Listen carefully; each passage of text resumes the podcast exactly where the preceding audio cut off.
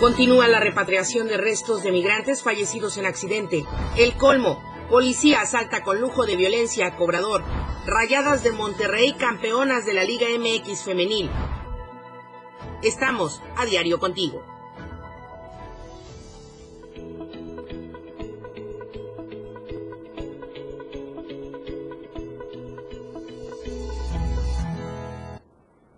Estamos a diario contigo a través del 97.7 de FM, la radio del diario y también de las plataformas digitales de Diario de Chiapas Multimedia. Muy buenos días. Hoy especialmente, qué gusto saludarle con buenas noticias y mejores que han ido transcurriendo durante las últimas 24 horas. Vamos a comenzar esta producción de AM Diario en la barra programática de Diario de Chiapas. El clima Diario TV Multimedia.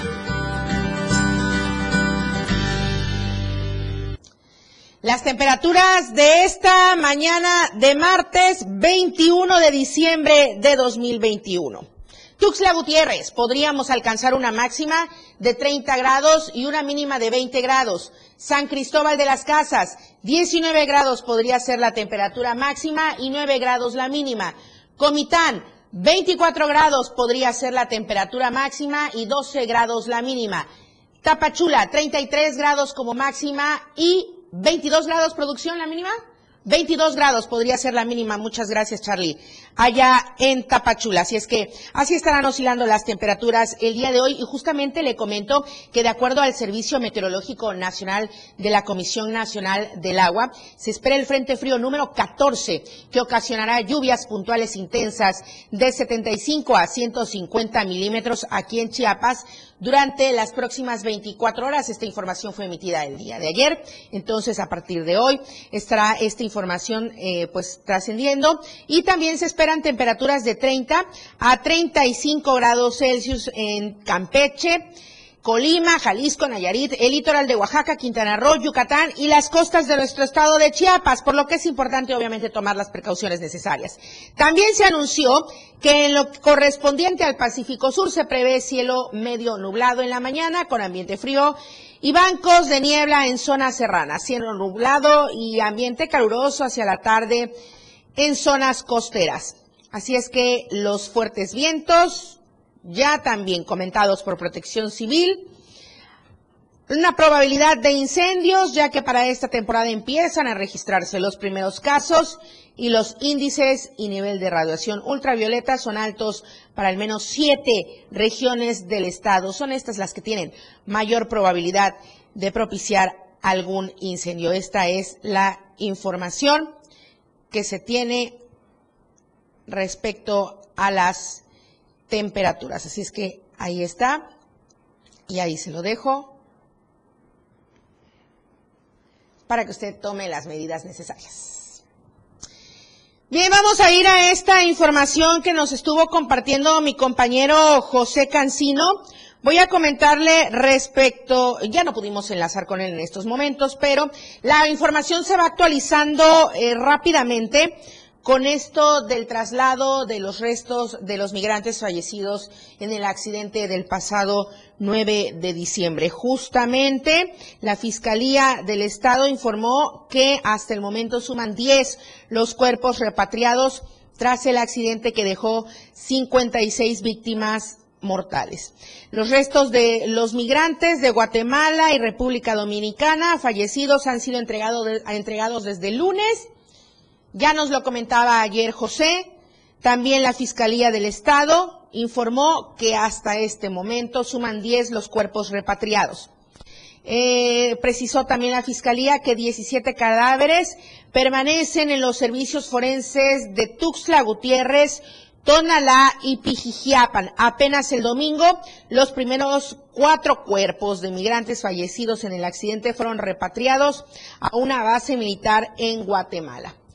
Eh, hay que recordar que esta tragedia del 9 de diciembre pues ocurrió luego de que un tráiler que trasladaba clandestinamente a 160 migrantes irregulares chocó contra el puente peatonal eh, de la entrada de Chiapa de Corzo hacia Tuxtla Gutiérrez. Así es que por esta situación es que continúa esta información con la repatriación de los restos de las personas. Así es que vamos a estar actualizando para que podamos irle dando cuenta de cómo va todo el trámite. Ya nos comentaba también ayer José que afortunadamente con, con el trabajo coordinado que se está dando entre los países, entre los consulados, se ha dado mayor eh, rapidez a todos estos trámites. Así es que lo que va frenando un tanto es la situación de la identificación de los cadáveres y de los restos y conforme se vaya dando, pues van trasladando justamente los restos de los migrantes acaecidos en este fatídico accidente.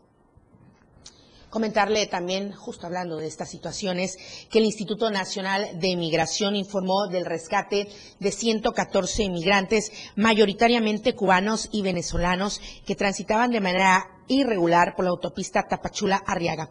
En un comunicado se informó que se trata de 31 mujeres y 39 hombres adultos en compañía de 29 niñas y 25 niños menores de edad, quienes fueron ayudados por personal del Instituto Nacional de Migración con servicios de primeros auxilios, agua y alimento.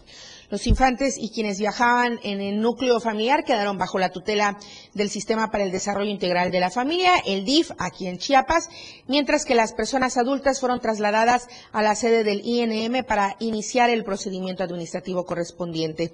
También los extranjeros fueron rescatados en el tramo carretero Tapachula-Huehuetán y esta es la explicación que da el Instituto Nacional de Migración. Es la información también que ha trascendido en los últimos días. Marco Antonio Alvarado nos comenta de esta curva del migrante, desde donde se han pronunciado diferentes voces para pedir que las investigaciones continúen a profundidad y hasta que se llegue a los resultados definitivos. En el lugar donde volcó el tráiler con más de un centenar de migrantes el pasado 9 de diciembre, un mural creado en memoria de los 56 fallecidos recuerda que ningún ser humano es ilegal. Ahí donde la volcadura mató sueños, el sábado 18 se congregaron creyentes y sacerdotes católicos para pedir el descanso de las víctimas. Ahora este sitio es conocido como la curva del migrante y desde ahí exigieron justicia. Claman a Dios porque es una injusticia tremenda, también está clamando a los niveles de gobierno, los distintos niveles de gobierno todavía nos seguimos preguntando cómo es posible que un tráiler de esas dimensiones pueda pasar desapercibido por los retenes que están puestos precisamente para eh, ordenar la migración. ¿Cómo es posible? ¿Dónde están eh, las autoridades? ¿Dónde están las corrupciones? ¿Dónde están los cómplices de estas situaciones? Yo creo que eso lo tenemos que reflexionar y hacemos una llamada fuerte, enérgica a nuestras autoridades a que no le den carpetazo a esta situación. En el lugar fue creado un jardín memorial previo a la Eucaristía especial que se realizó por parte de la Arquidiócesis de Tuxtla Gutiérrez, acto que encabezó el arzobispo Fabio Martínez Castilla.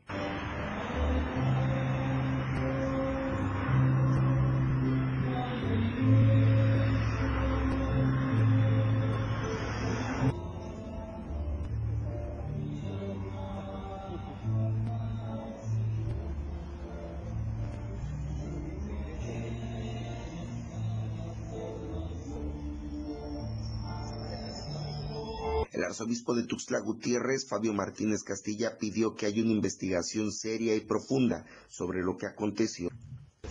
Estoy esperando que se aclare, con, se haga una investigación seria y profunda de cuáles fueron las... Hay que ir a las raíces, mientras no se vayan a las raíces no va a solución. Y en las raíces se va a encontrar corrupción y quiénes son los que se benefician de las pagas se dice por allá que cada migrante paga más o menos 10 mil dólares. Y no solo eso, sino, o sea, hay que ir a la raíz, porque eso viene no solo si pasaron o no pasaron, sino es toda una estructura de corrupción, de hacer, de aprovecharse de la situación. Yo creo que sí, necesitamos que cada uno haga su trabajo. Hacemos un llamado de todo corazón y con toda confianza a los gobiernos, principalmente al gobierno de Chiapas, a que haga una investigación seria. Inclusive yo pensaba al mediodía, Chiapas tiene que ser ejemplo de respeto a los derechos humanos. Se acordó también que cada día 9 y cada aniversario habrán de reunirse en este lugar para pedir justicia, el descanso eterno de las víctimas y la pronta resignación de sus familias. Para Diario de Chiapas, Marco Antonio Alvarado. Cambiamos de tema y le presento un acto de magia. Sin Saladín, así como si nada. Cuatro millones de pesos desaparecidos para los aguinaldos en el ayuntamiento de San Cristóbal de las Casas. Es lo que denuncian trabajadores y ex trabajadores de este ayuntamiento. Más de 65 de ellos de este ayuntamiento de San Cristóbal de las Casas que presidió Jerónima Toledo Villalobos denunciaron que hasta el momento no les han pagado el proporcional de aguinaldo que les corresponde y que el actual tesorero tampoco les atiende. En tanto que el presidente municipal, Mariano Díaz Ochoa, invitó a que juntos presenten las denuncias correspondientes en contra de la exalcaldesa. Cuestionado al respecto, aseguró que cinco regidores, directores, no eh, recibieron su aguinaldo proporcional y que a pesar de que tienen todo el derecho a demandar, pero no lo cobraron en su momento y en su tiempo. Los ex trabajadores han denunciado que han acudido al actual tesorero y no les brinda la atención. Y entre los afectados estarían, además de ex regidores, directores, personal de protección civil, policía municipal. Híjole, que aquí sí se lamenta, pues de la verdad, es un trabajo bastante arduo, bastante peligroso como para por lo menos no recibir sus aguinaldos. Tránsito, luego por eso nos vemos afectados también la ciudadanía y tienen que ir a sacar, pues, para la papa en otro lado, y gente de confianza de la exalcaldesa Jerónima Toledo. En un audio que filtraron los ex trabajadores, el ex tesorero Alfredo de Jesús Pérez Díaz se habría comprometido a pagarles este recurso y por lo tanto los ahora ex trabajadores jamás hicieron alguna propuesta. Así es que es la denuncia que tienen ex trabajadores del Ayuntamiento de San Cristóbal de las Casas y esta denuncia también la pueden encontrar en los titulares de Diario de Chiapas. Le comento en otros temas que han designado a dos nuevos rectores de dos de las instituciones de educación superior más importantes del Estado. Justamente la Secretaría de Educación Rosaide Domínguez Ochoa entregó ayer los nombramientos a Eduardo Raimundo Garrido Ramírez y Antonio Magdiel Velázquez Méndez como nuevos rectores de la Universidad Tecnológica de la Selva y de la Universidad Politécnica de Chiapas, respectivamente más egresados de la licenciatura en Derecho y así continúan eh, pues en esta temporada de cierre de ciclos. Mi compañero Eden Gómez nos comenta detalle. Teniendo como premisa la superación, compromiso y profesionalismo, el Instituto Profesional Educativo del Sureste llevó a cabo la ceremonia de graduación de diversos sectores educativos profesionales. En esta ocasión, con la toma de protesta de los egresados de la licenciatura en Derecho, Maestría en Juicios Orales y Maestría en Derechos Humanos y Amparo, quienes concluyeron este ciclo y educación profesional. Dicho evento se llevó a cabo en el Salón de Usos Múltiples de esta institución educativa. Acompañado de sus familiares, como también de diversos integrantes de la institución, medio de la algarabía, felicidad y satisfacción, se comprometieron a seguir fortaleciendo el trabajo profesional y también capacitación en pro del servicio de la sociedad. Para eso se contó con la participación de la rectora de esta institución educativa, Reina Gutiérrez Paniagua, como también de diversos sinodales. En este sentido, la rectora eh, pues prácticamente felicitó a los alumnos, pero también a sus familiares y los instó a seguir apoyando eh, cada una de las eh, metas que los alumnos se propongan para con esto se superen en el tema profesional y también social. De esta forma, una generación más de profesionales se gradúa y con esto se sigue fortaleciendo el trabajo educativo, profesional y en favor de Chiapas y el país. Informó para el diario de Chiapas, Eden Gómez. Vamos al primer corte comercial. Regresamos con la interesante entrevista del día de hoy con Marta Figueroa, activista, defensora de los derechos humanos, feminista. Y bueno, ella nos va a estar hablando ampliamente de estos temas al volver. En un momento regresamos con más de AM Diario. 97.7. Las 8. Con 15 minutos. Conoce todo lo que tenemos para ti en la radio del diario a través de tu celular. Escanea en nuestro diario impreso el código QR. Visita nuestra barra de programación y escúchanos desde tu celular. Además de conocer toda la programación de la radio del diario a través de tu celular. Estar informado nunca fue tan fácil, rápido y al alcance de tu mano. La radio del diario 97.7. Contigo a todos lados. Fundación Toledo es una organización enfocada en la educación.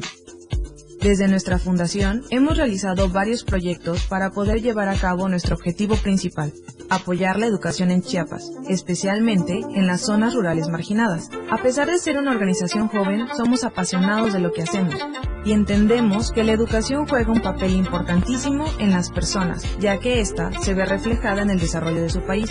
Para conocer más de nosotros, visita nuestras redes sociales en Facebook e Instagram como Fundación Toledo y nuestra página web en www.fundaciontoledo.org.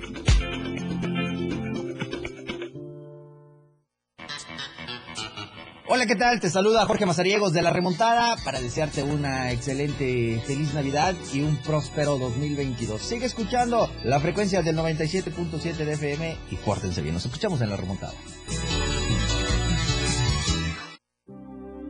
Chiapas es poseedora de una belleza natural sin rival en todo México.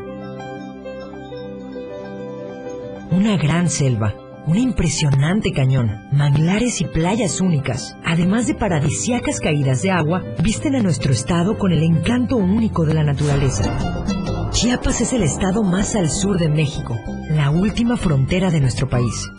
Aquí, en este rincón, que también fue el último territorio en añadirse a la República, se encuentra un paraíso de bellezas naturales listo para ser explorado. Ven y disfruta lo que Chiapas tiene para ti. 97.7, la radio del diario. Contigo a todos lados.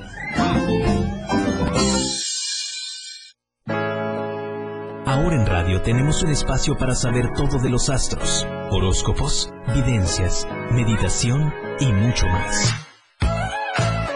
Radio del diario 97.7 te presenta los martes y jueves a Fanny Ramos y La Hora de los Astros, el espacio en radio donde podrás descubrir y conocer más a fondo al cosmos. La Hora de los Astros con Fanny Ramos en la radio del diario. Estamos de vuelta en AM Diario. Muchísimas gracias por continuar con nosotros y quiero agradecerle a la doctora Marta Guadalupe Figueroa Mier por recibirnos este enlace, por concedernos unos minutos para esta entrevista aquí en AM Diario. Bienvenida a su casa, doctora Marta Figueroa, AM Diario. Y por supuesto, con muchas ganas de escucharle, sobre todo si es de un tema que de verdad debe ser prioritario, imperante, donde debemos estar con los sentidos totalmente al alcance de la ciudadanía y sobre todo para exponer y para evitar más violencia. Brevemente comento, la doctora está ahí en San Cristóbal de las Casas, ella es fundadora de las organizaciones Mujeres Libres Colem AC, Grupo de Mujeres de San Cristóbal de las Casas AC, defensora de los derechos humanos, activista y sobre todo defensora de los derechos de las mujeres, evitando la violencia contra la mujer. Doctora, bienvenida, buenos días. Buenos días.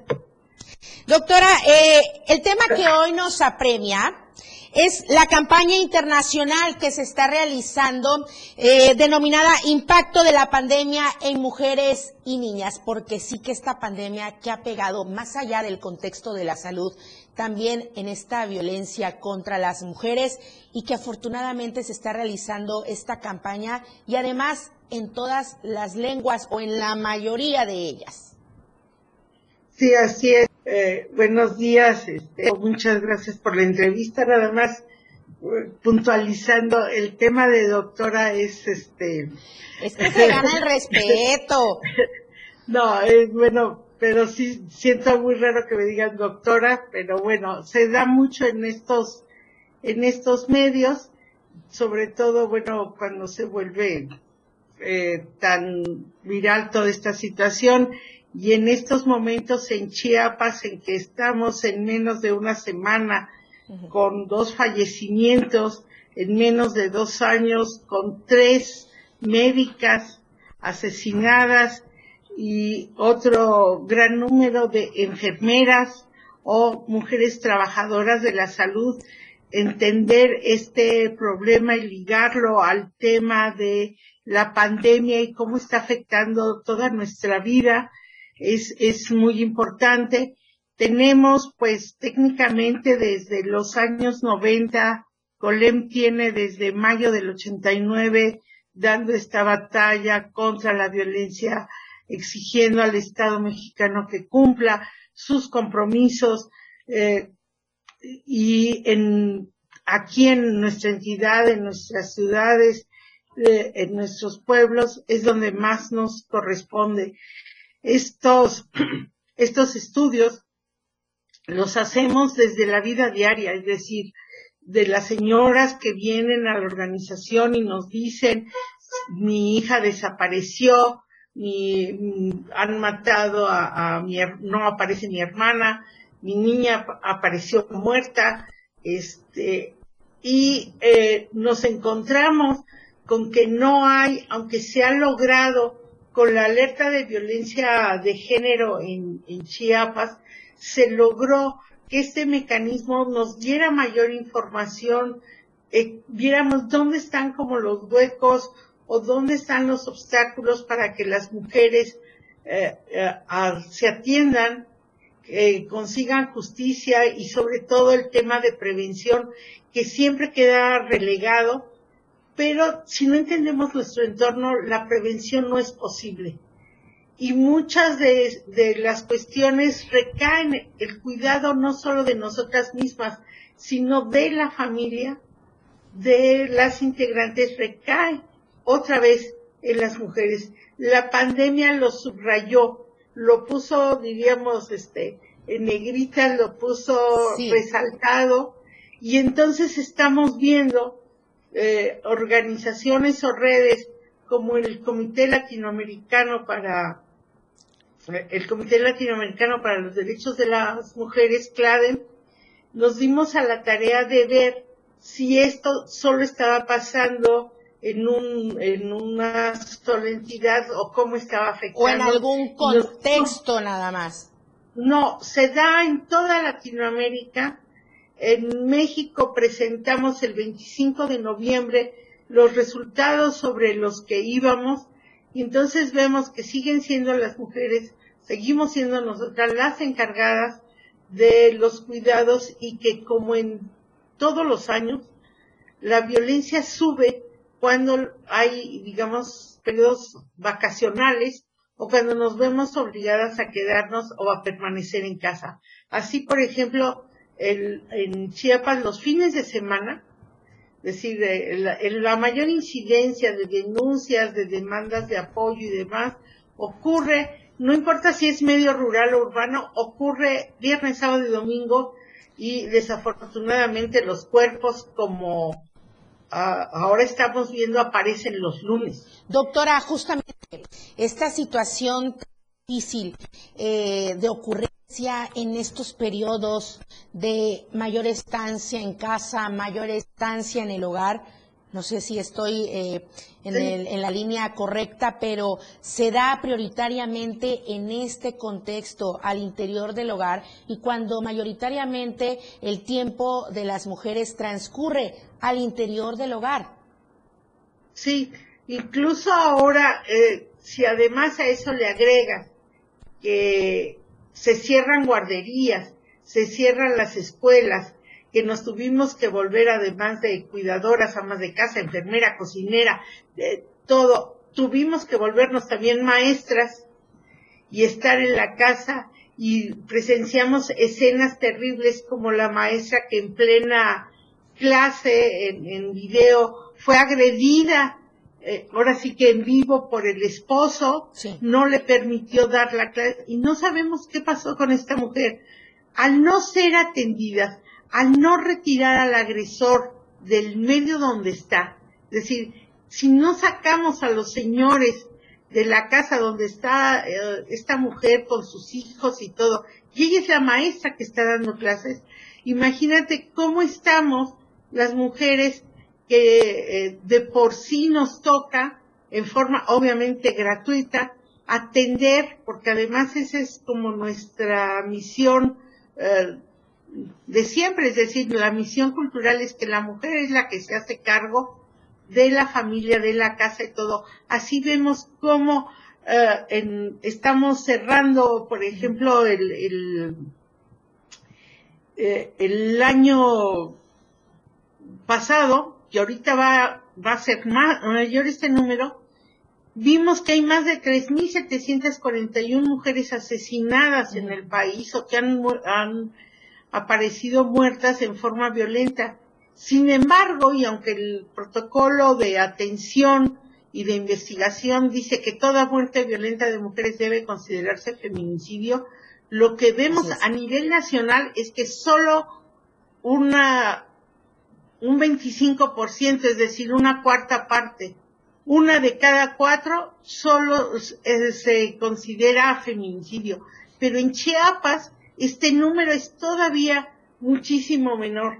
Tenemos promedios de más de 100 muertes violentas de mujeres que recogemos de los periódicos, pero formalmente no aparecen más de 33. Sí, eh, justamente eso quería comentarle. Ayer estaba leyendo una información que son un promedio de más de una treintena de mujeres eh, calificadas como feminicidio. Sin embargo, todo el resto que usted acaba de comentar, pues se queda ahí sin la perspectiva de género. Y entonces, quiero entender también que esta campaña internacional de impacto de la pandemia de mujeres y niñas también va sobre la marcha con este tema.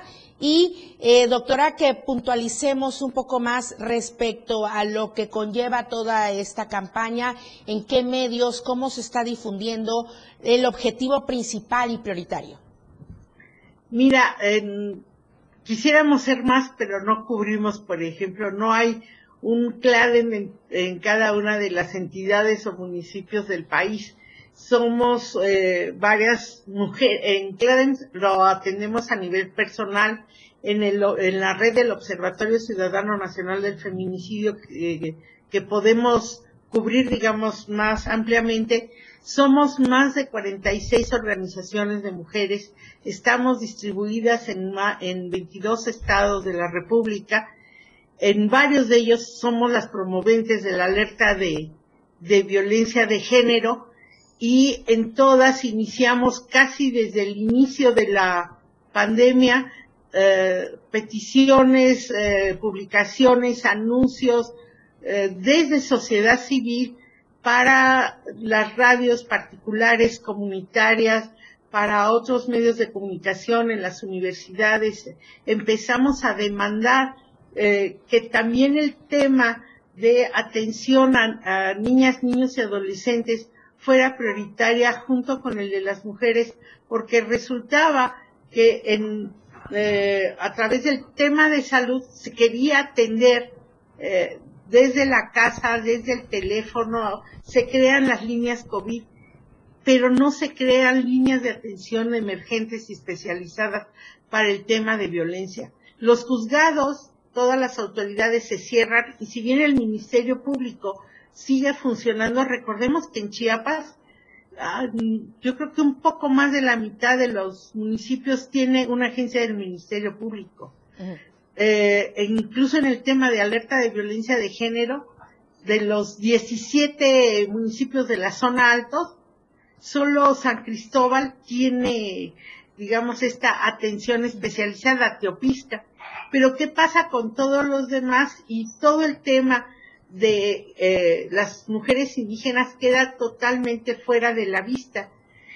Con atención, marcar estos temas de, de la urgencia que hay y logramos desde, por ejemplo, que se activaran ventanillas de emergencia para recibir la, pensión alimenticia. Tardamos más de mes y medio a partir de que se determina que se cierran los juzgados hasta un mes después, más del, después del 15 de abril, se logró que los juzgados en San Cristóbal entregaran, abrieran una ventana esporádicamente para dar pensión alimenticia, con lo urgente que ello es, es decir, los niños no iban a comer, o las niñas o las personas que requieren alimentos no iban a recibirlo, y los señores, pues bueno, ya mejor no digo nada. Y empezamos a recibir llamadas y que no estaban siendo atendidas por razones de pandemia, tuvimos que pedir recursos y todo de forma especial y terminamos, pues sí, en el 2021 haciendo una campaña para reforzar estos mecanismos que habíamos logrado implementar en forma, pues yo no digo coordinada, pero que se habían, exigimos a las autoridades que funcionara el 911 y que se diera atención especializada. Esta campaña mm, demuestra, como siempre, es decir, no nos, no, no, no salimos la, el movimiento feminista decir, creo que nos están matando porque yo considero que allá perdidas en la sierra, en Chiapas, a lo mejor las mujeres no. A ver, aquí están los datos, decimos cuántas violaciones hubo, a quién, y otra vez eh, todo el país padece algo que en Chiapas era más visible. En, por ejemplo, de cada 10 feminicidios en, en Chiapas, y esta cifra se ha mantenido desde el 2012 hasta la fecha, de cada 10 feminicidios, 8 son personas conocidas. De estas 8, 6 es la pareja, el padre de las criaturas, el novio, el padre, no sé, bueno, eh, y de los otros dos es el papá, el tío, el abuelito, eh, o incluso el maestro o el jefe. Al interior del mismo contexto, doctora, al interior del mismo contexto. Y, y eso aumentó. La violencia aumentó. Así es. Desafortunadamente es muy corto el tiempo en medios electrónicos, doctora, pero obviamente vamos a tratar de ampliar estos temas, sobre todo de la campaña. Vamos a hacerle otras invitaciones y ojalá que podamos eh, contactar nuevamente para que vayamos también generando mayores respuestas con esta campaña y con esta iniciativa. Le agradezco mucho su tiempo. Muchas gracias, Lucero. Muchísimas nada gracias. Nada más, sí, un puntito nada más. Sí es indispensable que el Estado, que el gobierno garantice que se eviten estas muertes. Sí. No es un tema de números, una que nos mate, nos están matando a todas. Así es. No es un tema de cifras.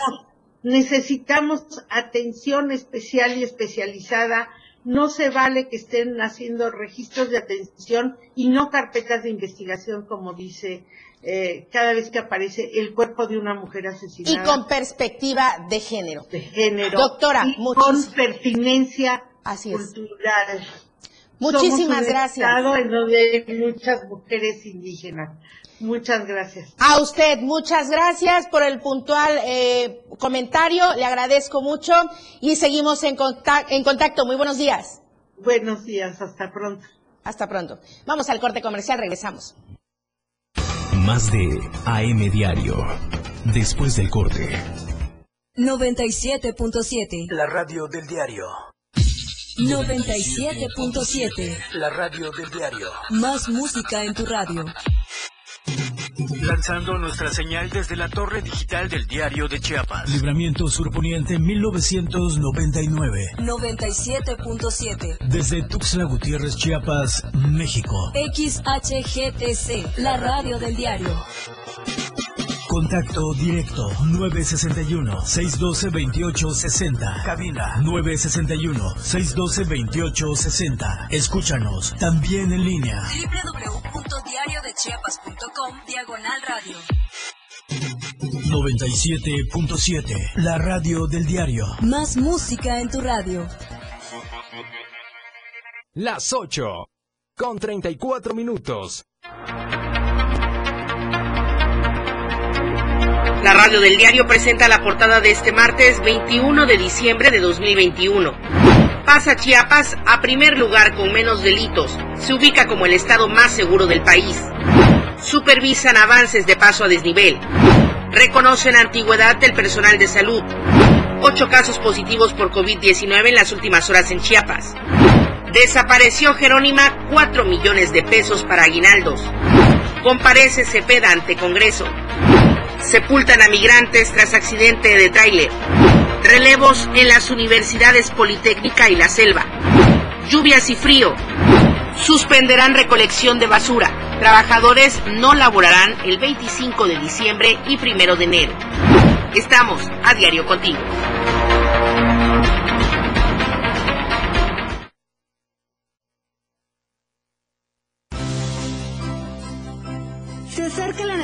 No olvides estos detalles y disfruta en familia. El árbol de Navidad se basa en el mito del árbol de la vida de la mitología nórdica. Este mito fue aprovechado por San Bonifacio en el siglo VIII, evangelizador de Alemania, para introducir entre los pueblos del norte de Europa el culto cristiano. Inicialmente consistió en un pino o hábito de hojas perennes que simbolizaba el amor eterno de Dios, adornado con manzanas que recordaban el pecado original y velas, representación de la luz que Cristo trajo al mundo. Hoy en día, las manzanas han sido reemplazadas por bolitas y las velas por luces. La tradición indica que debe ponerse durante el Adviento, con los mejores deseos para cada uno de ustedes, nuestros radioescuchas, la radio del diario 97.7 FM, contigo a todos lados.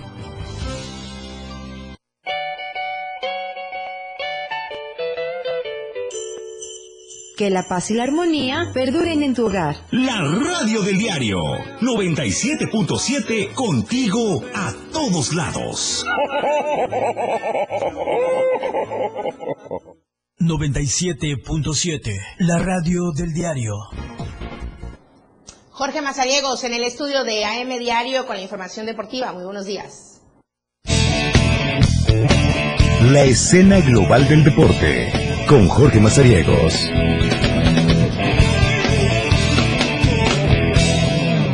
Ay, qué gusto de venir a M Diario. En serio, cómo se divierte uno en las mañanas. Excelentemente trabajo en Diario de Chiapas, por supuesto. Bienvenidos a la información deportiva. Hoy es martes 21 de diciembre y tenemos mucho de qué platicar. En la información, el día de ayer hubo campeones, les vamos a platicar cómo estuvo la final de la Liga MX femenil, pero le parece, arrancamos hablando de la natación. Y es que esta disciplina participó eh, a través del Club Deportivo El Delfín con el segundo Acuatlón Marlines que realizó esta institución, en donde estuvieron diversos municipios de la entidad chiapaneca participando. ¿Cómo le fue? Pues bueno, se quedaron con eh, algunos campeonatos que fueron precisamente cuatro, el número de participantes que lograron obtener el primer lugar y dos más tuvieron un subcampeonato dentro de este evento. Atletas eh, de Ocosingo, de Villaflores y del Estado de México tuvieron eh, participación dentro de este certamen celebrado eh, hace algunos días. Todos ellos fueron comandados por la entrenadora Lili Anzueto Moguel, que es la representante del Club Deportivo El Delfín. Dentro de la categoría de 13-15 años estuvo participando María Fernanda Vidal González, quien completó dos pruebas. Ella lo hizo en los eh, mil metros y los 500 metros en el nado, con un tiempo de 15 minutos y 28 segundos, subiendo al podio en la primera posición, mientras que Miguel Ángel Cáceres Nangusé se impuso en la misma categoría en la distancia varonil, cronometrando 12 minutos y 46 segundos. Otra de las buenas actuaciones que tuvo esta institución fue precisamente en el sector de los 16-19 años con Diana Rojas Morales, quien llevó el campeonato femenil al completar el circuito entre carrera y nado por eh, delante de las rivales locales y de Villaflores. Así que con ello fue parte de los buenos resultados que se obtuvieron por estos eh, jóvenes del Club Deportivo El Delfín. Así también estuvieron participando dentro de la categoría de 8 años y menores con Mar Escobar Villamonte, quien eh, sumó un título más al completar los 100 metros y los 100 metros de nado también en esta eh, competencia. Además, Matías Ortega Anzueto logró un subcampeonato dentro de este evento. Las medallas siguieron cosechándose para el Club Deportivo de sacarlo Corina Paola Escobar, que tuvo en la categoría de 11-12 años. Al, eh, importantes competidoras también estuvieron presentes, como fue Ana Paola Cáceres en la categoría de 9-10 años y Dasha Espinosa en la categoría de 13-15 años. Con esto, el Club Deportivo El Delfín pues eh, sigue demostrando la gran habilidad que tiene para la natación y ahora con este acuatlón que también sumaron la carrera pedestre para ponerle eh, pues el toque y el sello a este segundo acuatlón del Club Marlins. Enhorabuena para todos los participantes del Club Deportivo El Delfín, por supuesto que estuvieron con estos cuatro campeonatos y dos subcampeonatos dentro de este certamen. Allá en Villaflores hubo fiesta, estuvo de, fiesta este municipio junto con Villacorso, junto con Berrio Berriozábal y Tuxtla Gutiérrez, por supuesto que fueron las sedes que tuvo el Chapaneco mejor conocido como CUPCH, en este nacional del básquetbol que presentaron. Más de 100 equipos estuvieron presentes entre Tabasco, Ciudad de México, eh, Campeche y algunas otras eh, situaciones eh, presentes en este certamen en donde dieron paso a tener la oportunidad de abrir pues esta primera edición de un nacional en donde se vio un alto nivel en las categorías infantiles y juveniles. Por supuesto, la sede principal fue Villaflores estuvo presente eh, Mariano Rosales, el presidente municipal de dicho eh, lugar, en donde fue el encargado de hacer el acto inaugural de este evento. Además, Nelly Chacón, la presidenta de, las, eh, de la Asociación de Clubes Unidos por el Baloncesto, destacó el gran apoyo que le han dado los diversos municipios de la entidad. Además, de buscar la oportunidad de que en el 2022 sea la segunda edición, que se convierta este Nacional de Clubes Unidos por el Baloncesto en uno de los eventos a nivel sureste de México eh, más esperado por los distintos estados de la República Mexicana. Con ello, eh, tuvieron actividades durante tres días, diversas sesiones se dieron a lo largo del día para tener eh, el programa completo en el baloncesto. Insisto, Villaflores, Villacorso, Berriozábal, Ocosucuautla y Tuxtla Gutiérrez fueron las cinco sedes que tuvo este primer nacional de baloncesto. Enhorabuena para la Asociación eh, de Clubes Unidos por el Fácil Chapaneco que eh, dieron a bien acertar con este primer nacional. Vamos a cerrar esta sección hablando del fútbol porque el día de ayer a las 8 de la noche allá en el estado universitario, mejor conocido como el Volcán, se dio la oportunidad de conocer al eh, campeón de la Liga MX femenil. Vaya una rivalidad que se ha cosechado eh, en el máximo circuito en la rama varonil entre, la, entre Rayados y el equipo de Tigres. Ahora se pasa al panorama femenil. Las Rayadas y Tigres también hicieron lo propio. Primero en la ida en la casa del equipo de las Rayadas se quedaron sin eh, tantos que anotar dos por dos y ahora en eh, la vuelta 0 por 0. La tanda de penales, sí señores, se la llevó las Rayadas de Monterrey, las nuevas campeonas del fútbol mexicano femenil, al ganar tres goles por uno. Gran actuación de Alejandría Godínez, la arquera del equipo de Rayadas, para frenar en dos ocasiones que el gol entrara en la puerta de eh, las Rayadas de Monterrey, con el cual, con ello, se quedaron con el título de esta edición. Este equipo ha ido sumando eh, títulos, es el que tiene dos títulos, tres subcampeonatos, el máximo eh, ganador en la Liga MX femenil es el equipo de Tigres, en donde está militando Blanca Solís, Chiapaneca, por supuesto, que ha sido fundamental dentro de este conjunto desde el inicio de las actividades. De esta manera cerraron pues la temporada para la Liga MX femenil, el equipo de las Rayadas de Monterrey se quedó con el título este lunes por la noche, luego de superar en la ronda de penales 3 a 1 al equipo de Tigres. Enhorabuena para todas las... Eh, eh, participantes, integrantes del equipo de las Rayadas de Monterrey. Ahí está la información deportiva, por supuesto, Lucero, los, los esperamos hoy a la una de la tarde en la remontada a través de la frecuencia del 97.7 de FM, la radio del diario, para platicar de esto y muchísimos más temas. Junto a Eduardo Solís, los esperamos a la una de la tarde el día de hoy. Gracias, Lucero, que tengan un excelente día. Gracias a ti, Jorge Mazariegos. Claro que sí, les estaremos escuchando y viendo en la remontada a la una de la tarde. Corte comercial, regresamos con más información.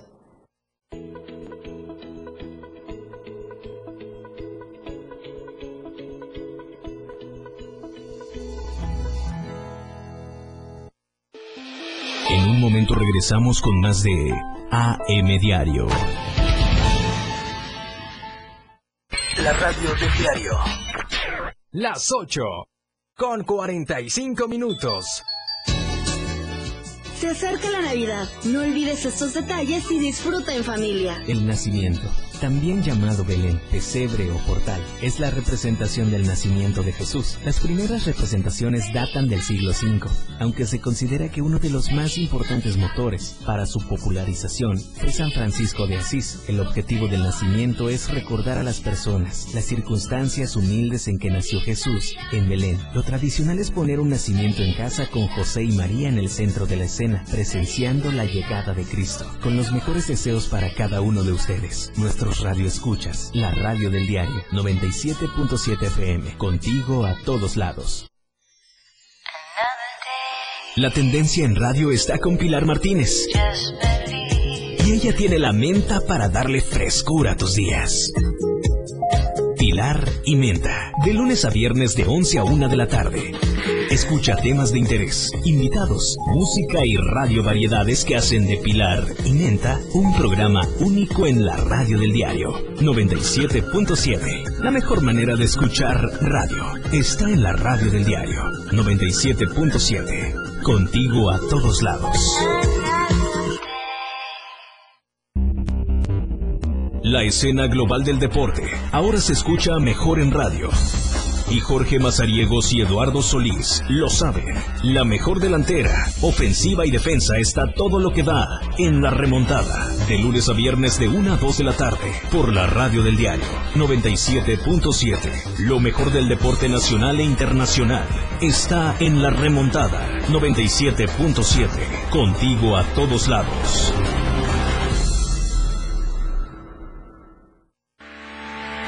En cada momento, en cada segundo, minuto y hora, las noticias siempre le acompañan y Chiapas al cierre le presenta las noticias más sobresalientes del día y lo que sucede al momento. Chiapas al cierre, de lunes a viernes de 7 a 8 de la noche, con Efren Meneses, por la radio del diario 97.7, contigo a todos lados. 97.7 las noticias que impactan. Más noticias en la radio del diario. AM Diario.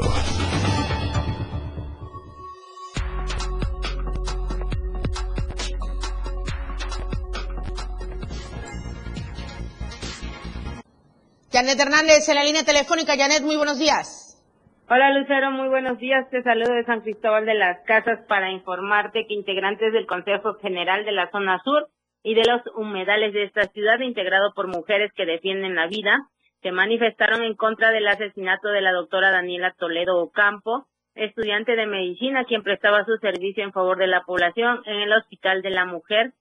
Eh, durante la manifestación, señalaron que ellos están alzando la voz y manifiestan el repudio a los feminicidios, como el sucedido en el caso de Mariana Sánchez Dávalos en febrero del presente año, y ahora de la doctora Danielo Toledo Ocampo, por lo que exigieron garantías para todas las mujeres del área de salud, seguridad, dignidad, justicia y paz para las mujeres, niñas, niños, jóvenes, abuelas y abuelos de todo el Estado. Hicieron un llamado enérgico a las autoridades municipales, estatales, federales y a las fiscalías para que se esclarezcan los feminicidios y a la vez encuentren al culpable del asesinato de la doctora Daniela y de otros feminicidios. Eh, finalmente dijeron que como Consejo General de la Zona Sur y los humedales exigen justicia en el caso de la doctora Daniela. Queremos un San Cristóbal sin violencia, basta de feminicidios. Y también comentarte este, que por la tarde de ayer, alrededor de 100 personas marcharon de la plazuela del Carmen a la Plaza Catedral eh, para también exigir justicia y castigo al asesino de la doctora, quien eh, le arrebataron la vida el 17 de diciembre de este mes en el interior de su domicilio en la colonia El Relicarios, en la zona sur de la ciudad. Hasta aquí reporte, muy buenos días. Muy buenos días, Janet Hernández. Muchísimas gracias. Vamos a seguir pendientes de este tema. Justamente comentarle que una mujer de aproximadamente 25 años de edad fue localizada sin vida al interior de un automóvil en la calle de Lotificación Las Orquídeas, camino de terracería Los Cuaches, allá en Suchiate. Sobre los hechos se dio a conocer que al mediodía de ayer lunes se reportó al centro de mando C5 de emergencia que en el interior de un automóvil Volkswagen eh, de color blanco con placas del estado de Chiapas había en el interior una mujer sin vida. Rápidamente elementos policíacos se trasladaron al lugar antes mencionado en donde localizaron el automóvil Volkswagen y solicitaron la intervención del personal de periciales para comenzar las investigaciones. Adibet Morales también está en la línea telefónica desde la meseta Comiteca Tojo Laval. Muy buenos días, Adibet. ¿Qué tal, Lucero? Muy buenos días. Eh, bomberos de protección civil sofocaron las llamas de voraz incendio que consumió un negocio de venta de comida construido de madera. Este siniestro fue durante la madrugada de ayer lunes en el libramiento sur a la altura de la bodega de Coca-Cola en Comitán. Presumen bomberos que el incendio se produjo por un cortocircuito por una mala instalación en el servicio de energía eléctrica de este negocio. Propietarios de negocio ambulante que se instalaron, que se instalaron a la orilla de la carretera llegaron de inmediato para tratar de recuperar algunas de sus pertenencias. Después de que el incendio quedó controlado, los servicios de emergencia se retiraron del lugar, reportando, reportándose solo daños materiales.